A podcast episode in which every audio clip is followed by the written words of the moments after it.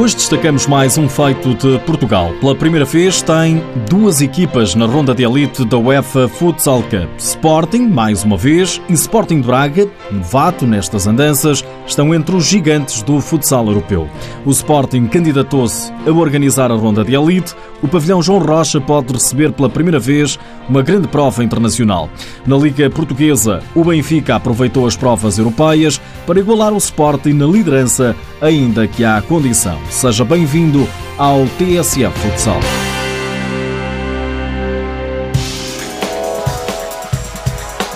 O Sporting como vencedor do Grupo 3 e o Braga como terceiro classificado do Grupo 2 estão entre os 16 apurados para a ronda de elite da UEFA Futsal Cup. Pelo segundo ano consecutivo, os Leões chegam a esta fase da prova. Garantem o primeiro lugar do grupo e são agora cabeças de série no sorteio. João Matos, no final do último jogo frente ao Economac, vitória dos Leões por 3-2, diz que o objetivo foi alcançado. Sim, o nosso objetivo era passar em primeiro do grupo, eh, era o mais importante. E dependíamos hoje de uma vitória de um empate frente a uma equipa extremamente boa, extremamente competente, inteligente, com coletivo muito forte, com individualidades acima da média.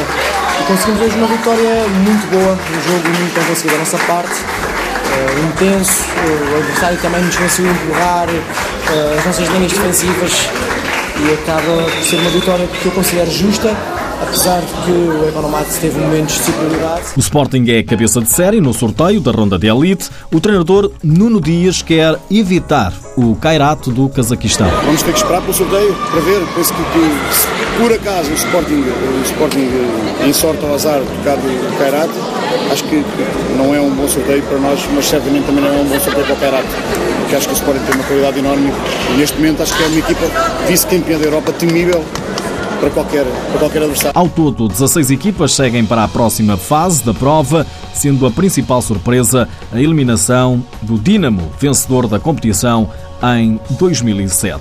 O Braga venceu apenas uma partida, mas também está entre os 16 melhores da Europa. No último encontro, os arsenalistas perderam com o Dinamo Moscovo por 2-1. Paulo Tavares faz um balanço positivo, mas algo está a faltar. Temos que marcar golos. Se não marcarmos golos vai ser, vai ser eh, complicado. A equipa produz, só que em frente ao golo há sempre um, qualquer coisa que falha. E agora há que ó, descansar. Uh, falar com eles, perceberem que temos que concretizar muito mais aquilo que estamos a, a desperdiçar. O Braga e também o Sporting conhecem os adversários na próxima quinta-feira. A ronda de elite joga-se entre 21 e 26 de novembro. A fase final está marcada para abril.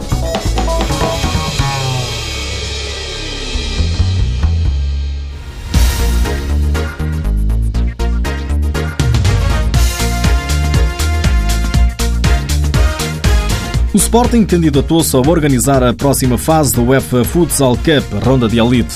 O diretor do Sporting para o futsal, Miguel Albuquerque, confessa que o objetivo era organizar a Final Four, mas o Festival da Canção, em Portugal, estragou os planos à equipa de Alvalade. Sabemos que desportivamente eh, para nós é muito importante e, facilita-nos e muito o acesso a essa, a essa Final Four.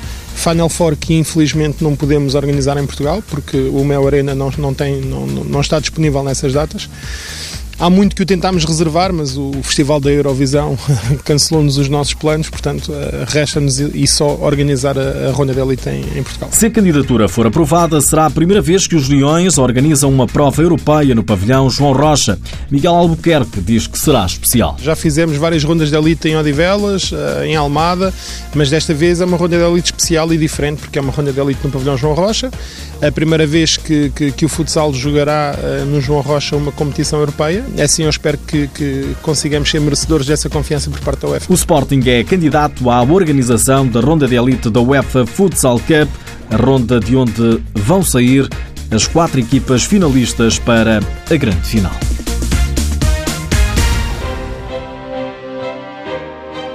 O Benfica recuperou a liderança partilhada da Liga Portuguesa com o Sporting, mas com mais um jogo que os Leões. Os encarnados venceram o Leões Porto Salvo 3-2 foi o resultado. Raul Campos foi decisivo, num triunfo difícil. Os benfiquistas nunca estiveram a perder, mas só perto do final da partida conseguiram impedir o empate graças a uma tarde inspirada do jogador espanhol. O grande destaque desta jornada 6 vai para a vitória do Futsal Azemais sobre o Rio Ave. 6-4 foi o resultado. Com este triunfo, a equipa de Oliveira de Azemais consolida a terceira posição da tabela. Em posição delicada está o Desportivo das Aves, voltou a perder em casa, desta vez com o Belenenses por 3-2. Ocupa agora o penúltimo lugar da tabela classificativa. Tita, jogador do Aves, elogia a equipa técnica. Os pormenores é que fizeram a diferença. Mais um jogo que perdemos pela margem mínima, mais um jogo que perdemos pelos pormenores, mais um jogo bem elaborado pela nossa equipa técnica. Uh, acho que nos está a faltar uh, um pouco de brilho em frente à baliza. Pecámos por isso e uh, não conseguimos sair daqui com os três pontos que eram o mais importante ou pontuar. Uh, estamos desapontados, mas vamos continuar a trabalhar. Uh, acho que o caminho é este. O treinador do Belenenses, Carlos Teixeira, não tem problemas em admitir que o Aves podia ter vencido o jogo, mas considera o triunfo justo ainda assim. Fomos, na minha opinião, superiores. Cinco bolas, cinco bolas nos ferros, uh, bons momentos, boas, boas envolvências ofensivas sempre com uma boa réplica do, do, do, do, Aves e enfim o facto de estarmos a ganhar só, só um zero manteve o Aves ligado, ligado no jogo e, e, agora na parte final deram, deram a volta e podiam perfeitamente ter ganho o jogo. O Belenenses é sétimo classificado. Em Carcavelos registou-se um empate entre o Quinta dos Lombos e o Fabril Barreiro, três golos para cada lado. O treinador dos Lombos, Rodrigo Barreiros, analisou o jogo com duas partes distintas. A primeira parte penso que fomos menos fortes que, que a equipa do Fabril. Não, não, conseguimos dar dinâmica ao jogo, não tivemos muito tempo bola. Isso foi fatal com uma pressão que o Fabril fez bem conseguida, uh, que nos foi uh, obrigando a cometer muitos erros. E quando fazemos o 2-1, cernámos um pouco uh, e conseguimos entrar no jogo com mais consistência. Do lado do Fabril, o treinador Fernando Paiva atira-se ao fair play. Não posso deixar de passar em claro que o segundo gol da Guilha dos Lombos é um jogador meu que para, para de jogar porque está sem ténis e a Guilha dos Lombos seguiu, seguiu o jogo. Uh, é, é, aquela coisa do, do fair play é uma treta e, e fazem o 2-1, que é um gol importante do jogo. Mais uma vez reagimos, sofremos o terceiro gol, mas nunca desistimos. Esta equipa é assim, esta minha equipa não desiste.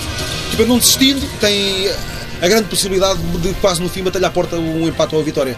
O resultado justo seria a nossa vitória, mas uh, aceita o empate e acaba por ser inclusive um bom resultado para nós. O Fabril é antepenúltimo classificado, o Lombos tem apenas mais 3 pontos. Para completar a jornada 6, fica a faltar jogar o Módicos Sporting e o Braga Fundão, partidas que foram adiadas devido ao UEFA Futsal Cup.